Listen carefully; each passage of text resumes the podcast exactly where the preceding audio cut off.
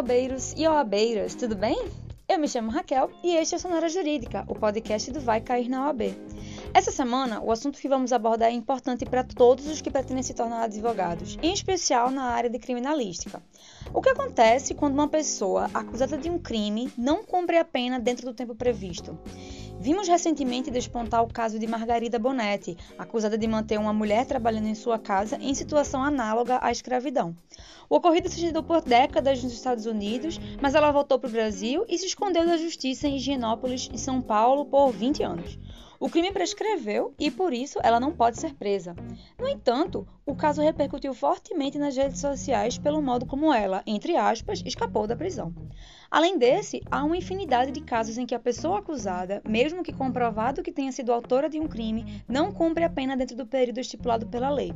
Como isso acontece? Por quais razões? Há alguma possibilidade da pessoa pagar pelos crimes cometidos no passado?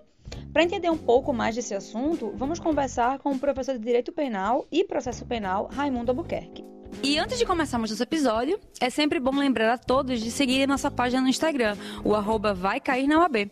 Lá você encontra dicas de estudos, informações importantes sobre o exame de ordem e pode entrar em contato com nossos professores parceiros a qualquer momento. E aproveitando o ensejo, sigam também o nosso convidado no arroba prof. Raimundo de Albuquerque, tudo junto. Confere, professor. Certíssimo.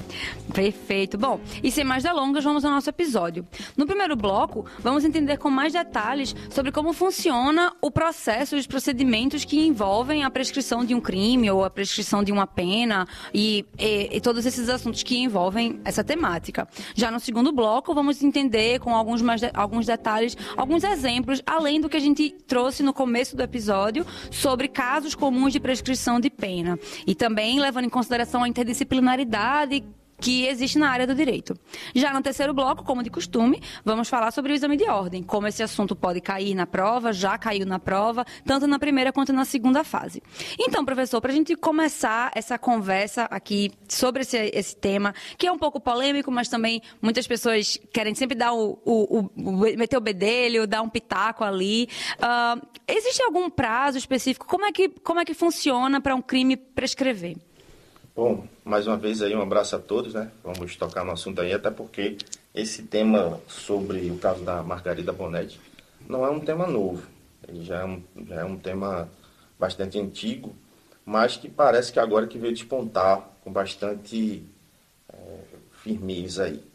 Até porque eu faço acompanhamento de alguns casos, não só dela, como, por exemplo, Suzana Ristoffen, né, da Elise Matsunaga, enfim, alguns casos também já acompanho.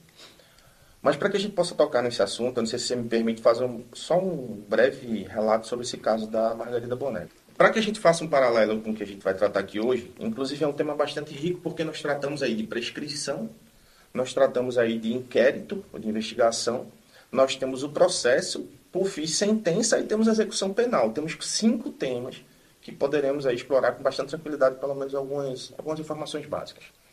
Uh, de início, realmente, houve a informação de que a Margarida Bonetti, juntamente com seu marido René Bonetti, se não me engano o nome dele, eles tinham sido acusados nos Estados Unidos de ter colocado a pessoa que trabalhava com eles, né, a situação análoga à escravidão. Esse foi o primeiro ponto. Uh, segundo ponto é que temos a informação de que ela sai dos Estados Unidos e volta para o Brasil. Tem um detalhe, ela não era cidadã americana.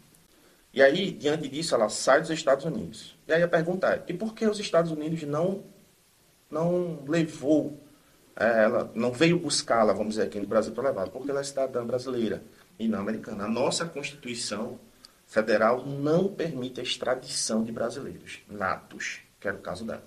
E ele ficou. Ele ficou, inclusive, não pôde sair do país durante o processo. E aí, houve a investigação e houve o processo. O processo houve indicação do nome dela. Mas pelo ah. que consta, ela não foi processada. Uhum. Ele foi. Como você bem disse, ele foi condenado a seis anos e alguns meses. Foi. Cumpriu pena. E hoje, e isso é bem interessante, ele trabalha. Ele está trabalhando, pelo menos a informação é que ele trabalha num órgão ligado ao governo americano que tem status de segurança nacional. Vejam que a execução penal americana é totalmente né, distorcida da nossa brasileira. Mas vamos lá. Então, Tem várias diferenças aí. Então, diante dessa informação, aí a gente começa. A sua primeira pergunta foi sobre prescrição. No Brasil, e aí a gente tem que trazer a nossa legislação, o Código Penal é que regula a questão da prescrição. E é bem fácil entender. O que seria prescrição? É quando o Estado ele não consegue alcançar aquele indivíduo para que realmente ele pague pelo que ele fez. Então o Estado ele tem um prazo para agir. Se ele não agir, agora veja, diferentemente dos Estados Unidos, em alguns casos não há prescrição, por exemplo, homicídio.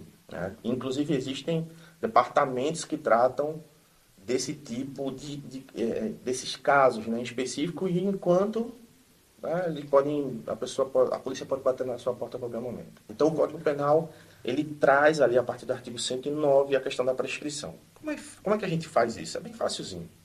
Então imagine a seguinte situação: você, Raquel, está sendo acusada de homicídio qualificado, pena de 12 a 30 anos, certo? Isso é o que nós chamamos de pena em abstrato. Por que em abstrato? Porque você não foi condenado ainda. Então, o que é que acontece? Enquanto não tivermos uma sentença que transitou em julgado, como é que eu vou fazer o cálculo dessa pena? Então, o Código Penal traz lá. Pena de tanto a tanto, prescreve em tanto tempo. No caso do homicídio qualificado, ele prescreve em 20 anos. Se em 20 anos não houve, a, o Estado não alcançou você, acabou. 20 anos. Seja eu fugindo, por exemplo, ou se o Estado não conseguir trazer provas que comprovem que fui eu que cometi esse crime, por exemplo. 20 anos, você está respondendo o processo. Se em 20 anos o Estado não te alcançou, prescreve. Nesse nosso exemplo, ok? É diferente da seguinte situação. E aí, para quem está ouvindo e está estudando, é, vai entender. Quando essas informações, esse inquérito, por exemplo, chega ao judiciário, e, o, e, é feito a denúncia que nós chamamos, o juiz vai mandar citar. O que é isso? Dizendo assim, ó, Raquel, é o seguinte, está aqui, você tem um prazo de 10 dias para se defender, tá certo? E o processo corre. Mesmo que depois você nunca mais apareça, o processo vai seguir. Mas você foi citado, você tem conhecimento de que está sendo julgada, está sendo processado e julgado. É diferente do judiciário te procurar para que você tenha conhecimento daquele processo. Se ele não te encontrar de forma alguma, o que é que acontece com esse processo? Ele é suspenso. E o prazo de prescrição também.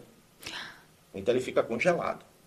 Só que fica de eterno? Não. Inclusive o Supremo já debateu sobre isso. O que é que está pacificado? É o seguinte: você não foi encontrado, suspende o processo.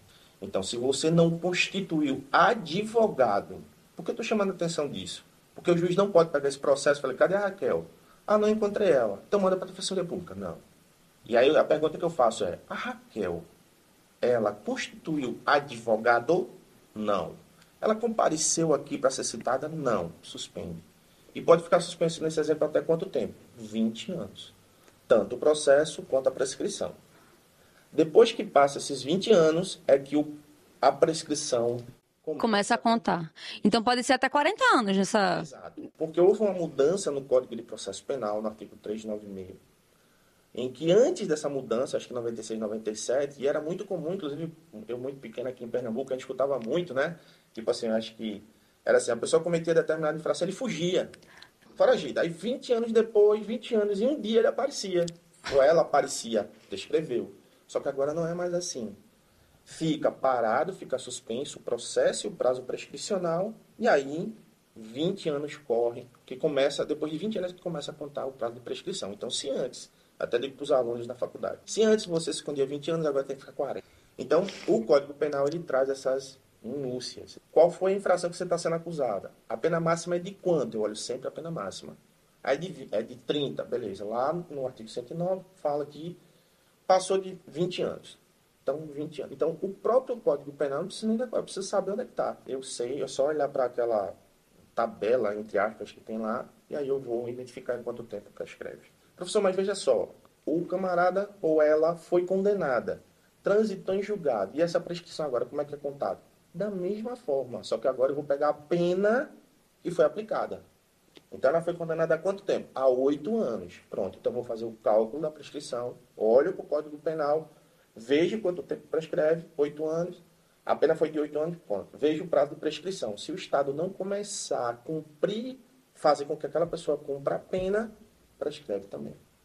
Bom, o Código Penal, como eu falei para vocês lá no artigo 109, então ele vai dizer o seguinte, ó, a prescrição, antes de transitar em julgado, a sentença final, né, regula-se pelo máximo da pena privativa de liberdade. Foi o que eu disse para vocês, a gente olha para o crime, né, vamos dizer assim, com a pena máxima. Aí ele já traz, ó, ele vai prescrever em 20 anos, se o máximo da pena é superior a 12. Aí você perguntou para mim, ah, mas se for condenado a 8 anos, eu olho para esse mesmo, para essa mesma tabela. E aí eu vou olhar, 8 anos, tá lá, ó. Em, e aí ele vai prescrever em 12 anos se o máximo da pena é superior a 4 e não exceda 8. Então, vamos lá, com calma. A pessoa foi condenada, transitou em julgado. Qual foi a pena? 8 anos. Então, o Estado tem 12 anos para fazer com que essa pessoa comece a cumprir a pena.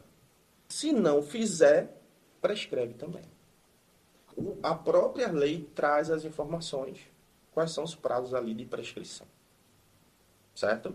Antes de transitar em julgado, eu tenho que ver qual é o máximo da pena que você pode pegar. Sei lá, é, furto simples, a pena é de 1 a 4 anos. Então, você, você já foi condenado? Não.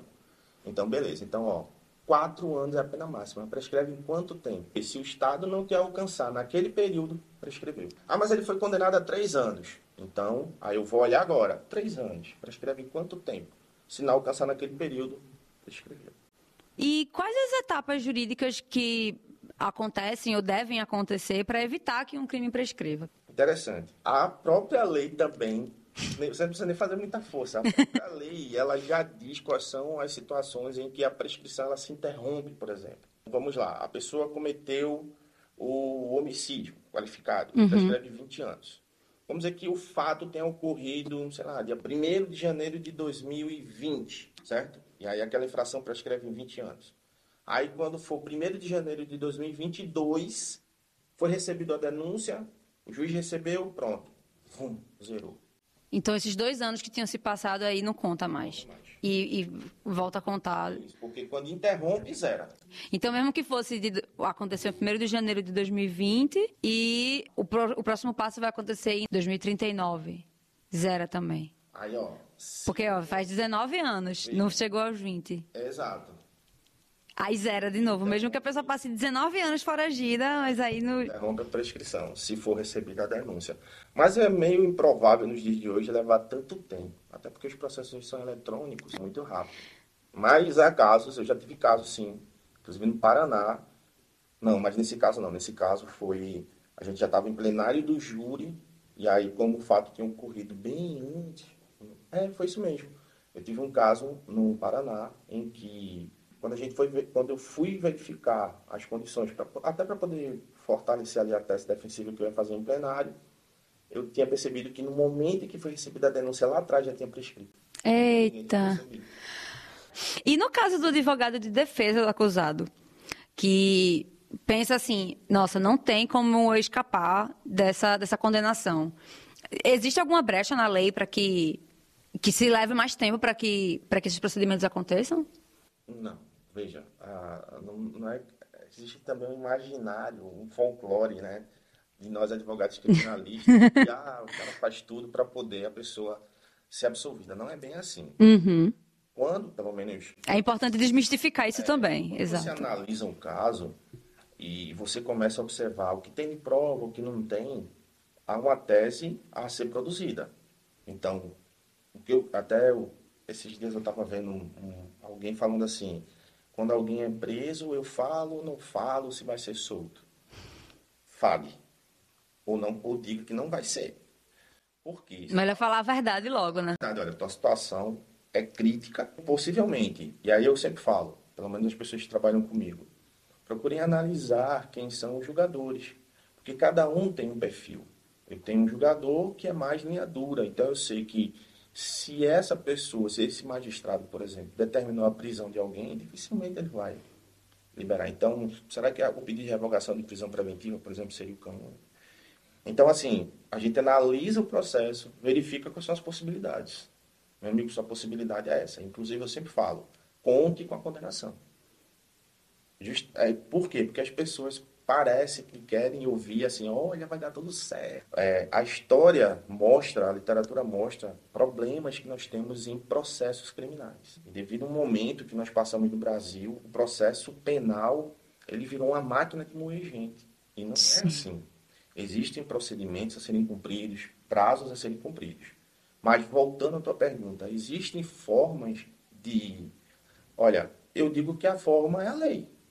Se eu observo que a lei diz, por exemplo, que o interrogatório do acusado deve ser, em último caso, ou, desculpa, é o último ato dentro de um procedimento, então ele tem que ser respeitado.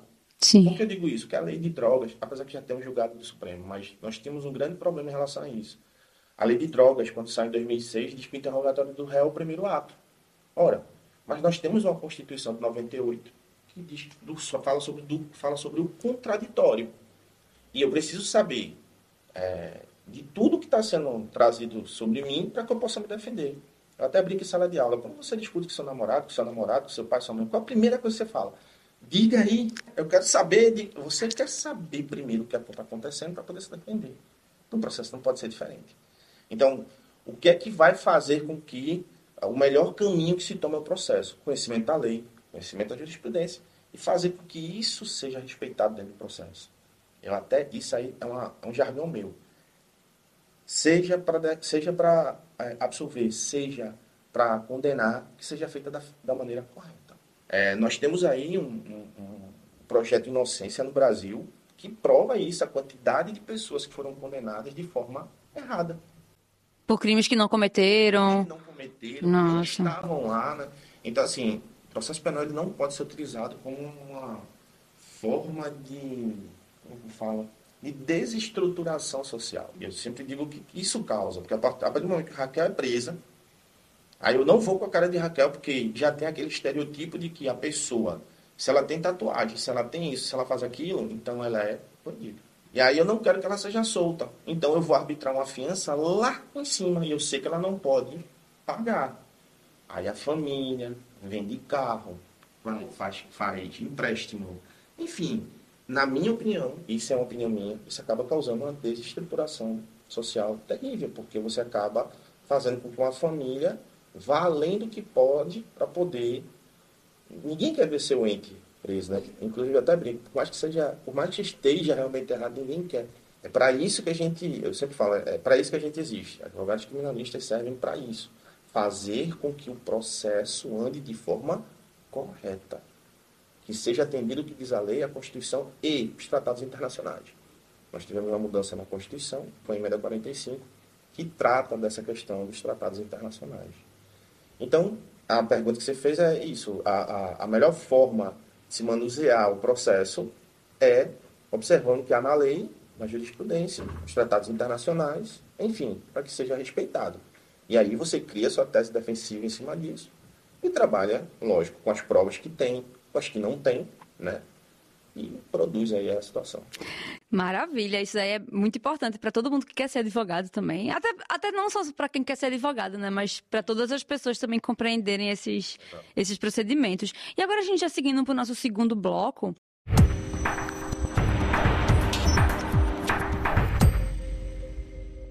É, a gente falou agora no começo do episódio sobre o exemplo que nós tivemos aqui de Margarida Bonetti, é, sobre um caso que o crime dela prescreveu, e enfim, né, a gente já explicou sobre isso agora no começo. É, existem outros casos comuns, e você tinha, tinha comentado no início do episódio sobre alguns casos aí mais. É, famosos de crimes que são muito antigos. Esses, desses casos, assim, qual, qual é o tipo de crime que é o mais comum que, de, que prescreve? Olha, a tendência de prescrição geralmente são aqueles crimes em que a pena em abstrato é menor, que ele vai ter um tempo menor para prescrever. E, consequentemente, a sentença também ela vai ser um pouco menor, consequentemente, ela vai prescrever também mais rápido. Diferentemente daquela, daquelas infrações em que a pena é maior, então a, a prescrição será maior. Então, veja, se eu tenho um crime que, que a pena máxima, se ela ultrapassa 12 anos, ela prescreve 20, tudo vai depender da pena em abstrato ou da pena que foi aplicada. Né? Então, existem casos, mas interessante em relação, a gente está tratando da prescrição, o caso da Margarida Bonetti é bem interessante. Por quê?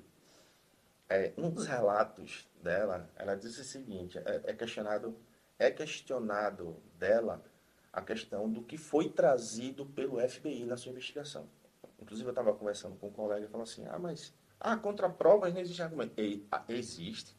Que nós temos, o que nós já, já vimos por aí afora de provas mal produzidas, provas mal coletadas. Tiradas de contexto, às vezes. Tiradas de contexto. Uhum. Ou, por exemplo, o que nós temos que foi trazido para o Código de Processo Penal, que é a cadeia de custódia da prova, que foi introduzida com o artigo 158A, que é desde o momento em que eu reconheço aquela prova até o seu momento de descarte. Ela tem um caminho a ser percorrido para que eu possa, por exemplo, lá no processo, e aí é, tipo, olhar para trás e verificar que eu posso refazer esse caminho. E aí, é, a Margarida Bonetti, ela traz a informação seguinte, que quando ela é questionada sobre o que, não o judiciário, mas o que o FBI tinha trazido, ela fala, olha, mas eu vejo é, os filmes americanos e vejo, a gente vê a polícia é, modificando provas. Ela não está errada.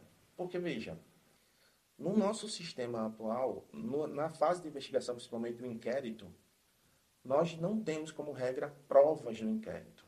Porque muita gente fala assim, pô, mas o fulano confessou lá para o delegado. Tranquilo. Ele trouxe a informação dele. Como essa confissão foi feita? Foi voluntária? Não foi? Ele estava acompanhado? Tinha um defensor? Não Como é que foi feito isso? Porque na literatura brasileira, o que nós temos de situações de pessoas que confessam determinada infração, que pode ser para acobertar alguém, porque está sendo ameaçado por alguém. Sim. Então, por isso que nós consideramos provas só aquilo que é produzido na frente do magistrado, do juiz.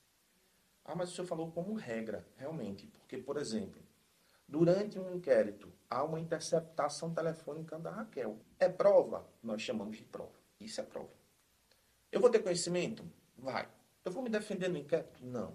Você só vai se defender disso no processo. É o que nós chamamos de contraditório postergado. Certo? Eu vou ter conhecimento, mas só vou me defender disso lá no processo. Quando nós falamos de processo, existe um brocário que é só a pena se houver processo. Ela respondeu processo? Não. Então não existe processo. Ela foi, ela foi tocada no nome dela. Foi mencionada, né? Foi citada. Uhum. Mas ela não respondeu processo. Ela foi condenada? Não, ela não foi condenada. E aí eu vou te trazer uma informação que foi agora do dia 7 de julho. A Polícia Civil de São Paulo adentrou na casa dela uhum. porque estão investigando se os familiares, se os familiares, o filho, ela tem um filho, Sim. e a irmã poderiam recair no abandono de incapaz pela situação em que ela vivia. A Polícia Civil, foi, antes de ir até a casa dela, e pai, verificaram com os Estados Unidos, FBI, se havia algum mandato de prisão expedida contra ela. A resposta, não. Entende? Então, assim, é, são situações é, jurídicas que nós temos que observar. Uhum. Ela veio como foragida? Bom, não tem nenhuma informação. Ela respondeu ao processo? A princípio, não. O marido foi condenado. Ela não. Entende? Outra coisa, ah, mas falando da prescrição, mas e aí? Ela não poderia é, responder por esse processo aqui no Brasil? Poderia. Nós temos uma coisa chamada cooperação jurídica internacional. Bastava os Estados Unidos mandar as informações para cá, hum. que a investigação, mas tem algum, tem, temos uns detalhes. Por isso que esse tema é bastante rico. Primeiro, ela é cidadã brasileira americana. Brasileira, não é americana. Vamos dizer, cometeu o fato lá ou aqui? Lá. Foi contra, ela é brasileira? É. Foi contra brasileiro? Sim. O crime, esse crime que foi apontado lá, de colocar pessoas em situação análoga à escravidão, é crime lá? É. É aqui? É. Então, não haveria nenhum problema de ser enviado ou de ser pedida essa cooperação internacional para que ela respondesse aqui. Aí fica a dúvida. Foi enviado? Não, não. sabemos. Ah, não sabemos. Foi recebido e deixado para lá? Não sabemos. Então, se é cidadão brasileiro e temos uma Constituição que diz que todos serão considerados inocentes até o trânsito em julgado da sentença penal condenatória, ou seja, o princípio do estado de inocência, porque não tem, pelo menos não há comprovação de nenhuma cooperação jurídica em situação dela. E aí, ó, 7 de julho, a polícia verificou com os Estados Unidos, o FBI, se tinha algum mandado de prisão contra ela. Não tem. Então, ah, eu posso falar que ela colocou. Não. Porque as pessoas só podem ser consideradas culpadas quando tem uma sentença condenatória transitada de julgado. Ela sequer foi julgada. Ah, mas se eu quisesse alcançar ela aqui no Brasil, já que ela está aqui, já se passaram, o fato foi em 2000, não é isso? Já se passaram 22 anos. A pena, já, já 20 anos já prescreveu tudo, não é? Mesmo todos os indícios que apontam que ela realmente fez aquilo, que todos os indícios que provam e testemunhas oculares e, é. e documentais mesmo com tudo isso dizendo assim, ela fez isso daí durante décadas. É, tem essas informações pela investigação da polícia. Sim. Mas isso foi, é, vamos dizer assim, reafirmada em ação penal, em processo penal. Ele foi, cumpriu pena e hoje trabalha normalmente. Ela foi, né? Aí algo que chama, mas ela fugiu. Vamos dizer que ela tenha fugido. Vamos, vamos partir desse princípio que ela fugiu. Fugiu, tranquilo e por que não foi pedido a cooperação internacional? E cumpriu todos os requisitos. Porque o artigo 7 do Código Penal é que trata dessas situações da extraterritorialidade. É brasileiro quem cometeu a infração? Sim. A vítima é brasileira? Sim. O crime de Leclerc aqui? Sim. Um, uma da, um, a polícia americana, o judiciário americano, eles é, têm um cuidado muito tem um, um cuidado muito grande em relação a essas situações. Para vocês terem uma ideia, aqui no Brasil, por exemplo, eu que atuo no Tribunal do Júri, a gente termina o júri, logo depois vem a sentença. No caso do René Bonetti, o júri aqui no Brasil são para os crimes dolosos contra a vida. Quais são os crimes dolosos contra a vida? O homicídio consumado ou tentado, o infanticídio, o induzimento de instigação ao suicídio e o aborto. Então, esses crimes vão para o tribunal do júri. Nos Estados Unidos, quase tudo vai para o júri. René Bonetti ele foi condenado e a sentença não saiu. Não, a sentença não sai de imediato, acho que saiu dois meses depois, 60 dias depois. Por quê? Foi uma juíza, a, a, o cuidado que ela teve foi de que quando encerrou o julgamento, determinou a prisão dele para que ele não fugisse para o Brasil. Então ele já, já saiu, foi condenado, já saiu preso. Mas veja o cuidado de não, a sentença não sai agora, vai sair daqui a 60 dias, porque vai analisar com calma.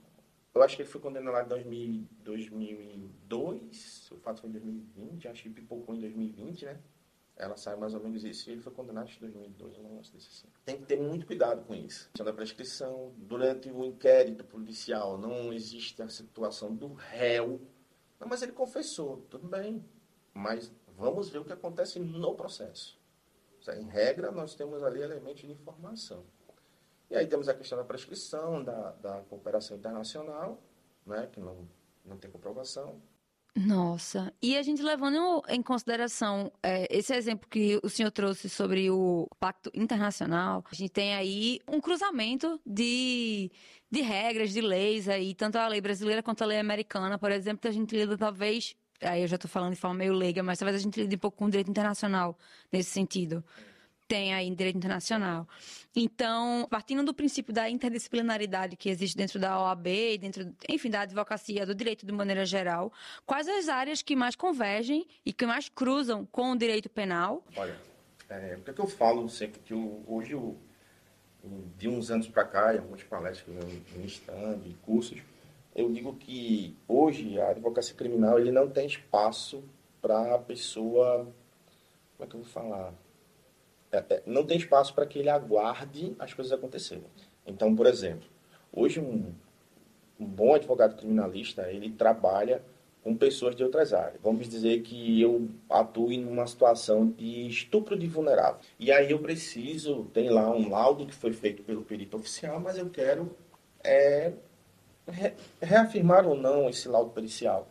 Então é sempre bom que esse profissional ele também tenha a sua a, como é que eu posso falar? A sua rede de profissionais. Então, por exemplo, eu preciso de, um psicólogo forense, de um psiquiatra forense, de peritos que façam análise de assinaturas, né, o que a gente chama lá de peritos, ou de, de profissionais de outras áreas, para que eu possa trabalhar naquele ramo. Porque, veja, você trabalha na área jurídica. Eu não tenho como afirmar se aquele laudo é verdadeiro ou não né? Se o perito Sim. criminal que estava na cena do crime fez aquela perícia de forma correta.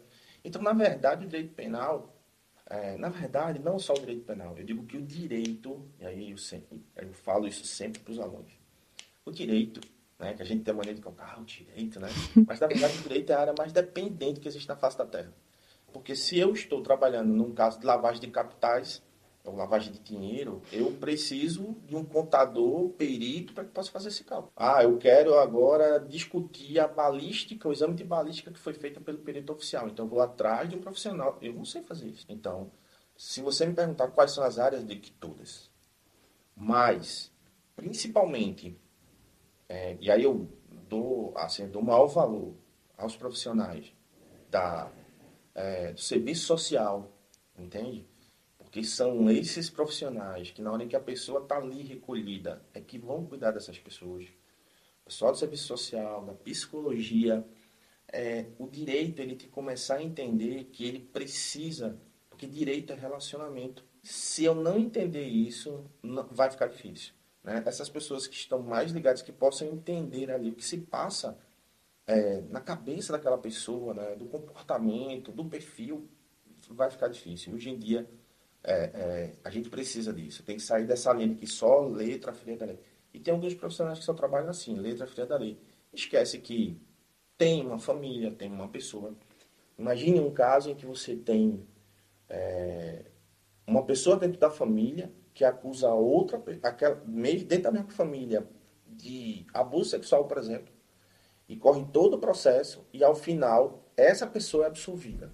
Agora imagina como fica a situação dessa família. Mas o processo encerrou, o judiciário vai fazer o quê? É. Nada. Então, assim. Tem que ter o acompanhamento. Exato.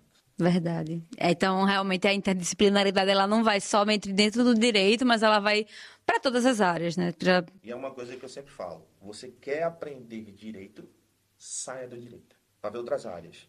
Sociologia, né? sei lá, psicologia, literatura. Quer aprender direito, saia do direito. Faz todo sentido. E agora a gente já entendendo um pouco mais sobre prescrição de pena e todos esses procedimentos aí, uh, vamos agora para o nosso terceiro e último bloco.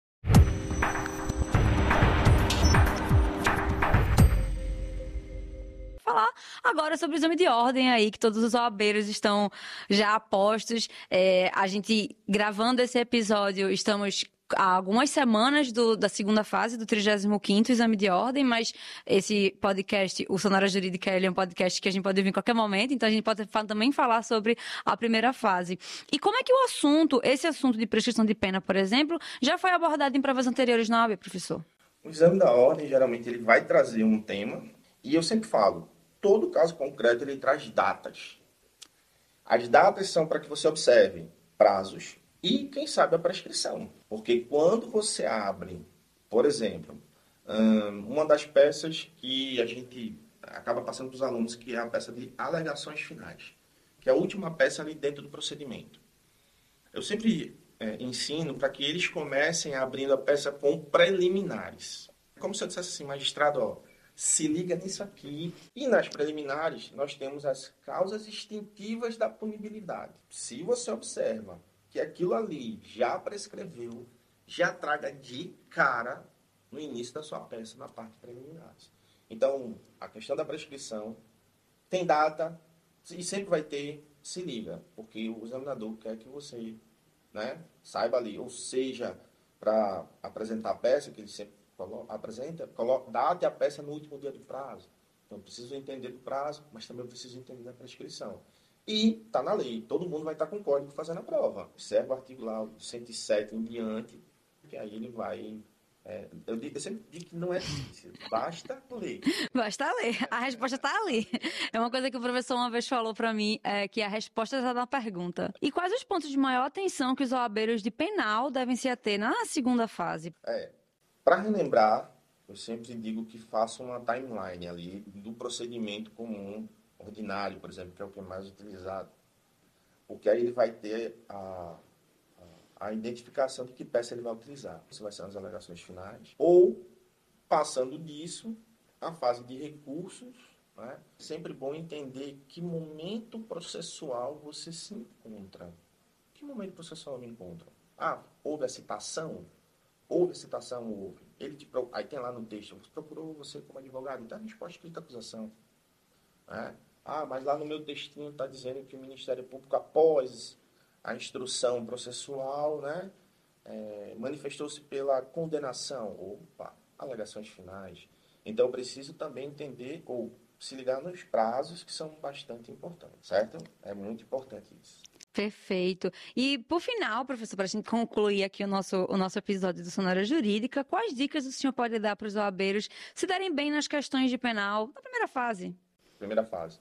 Vamos pensar aí. Eu falo que boa parte das respostas das questões, elas estão na parte geral do Código Penal. Porque eu, eu sempre digo, dei bastante atenção, por exemplo, às excludentes de licitude, né? Dei bastante atenção à questão do dolo, culpa, uh, e a questão que eu entendo, até porque pode ser é bastante utilizado no dia de hoje, que é a questão das, é, das penas restritivas de direito, justamente porque pode haver uma suspensão condicional do processo, enfim. E em relação ao processo penal, as mudanças que vieram do pacote anticrime para cá. Eu sempre friso que cadeia de custódia da prova, a indicação de que o nosso processo, que o nosso sistema processual é o acusatório, é o acusatório, porque agora foi colocado no Código de Processo Penal e a gente não tinha. Olha só. Essas mudanças do pacote anticrime para cá, elas são bastante importantes. Bom, muito, muito interessante todas esse, essas dicas aí. Com certeza, quem vai estudar, quem está estudando para a prova do exame de ordem, vai realmente se dar bem com isso daí. Bom, gente, chegamos ao fim de mais um episódio do Sonora Jurídica, o podcast do Vai Cair na OAB. Agradeço mais uma vez a presença do professor Raimundo Albuquerque. Obrigada, professor, pela presença, pela disposição de estar aqui. É bom falar. Maravilha. É sempre bom ouvir alguém que gosta de falar sobre um assunto. Falo que as pessoas têm muita paciência de estar escutando meus devaneios. Não, mas é muito bom. E trazer tantas dicas aos nossos OABeiros de plantão.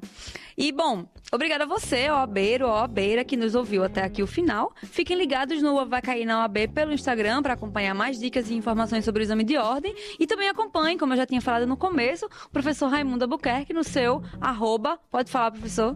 É, prof. Raimundo de Albuquerque, tudo junto. Perfeito, tudo junto, maravilha. Obrigada mais uma vez a todos e até a próxima, gente. Tchau, tchau.